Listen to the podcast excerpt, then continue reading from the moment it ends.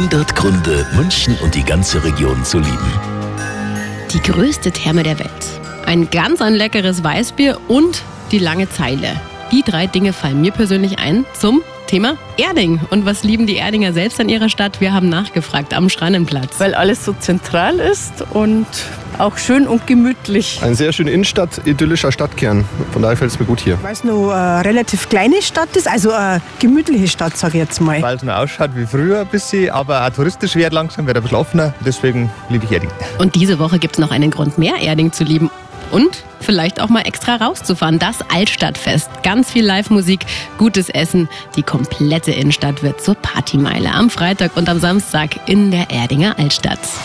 100 Gründe, München und die ganze Region zu lieben. Eine Liebeserklärung an die schönste Stadt und die schönste Region der Welt.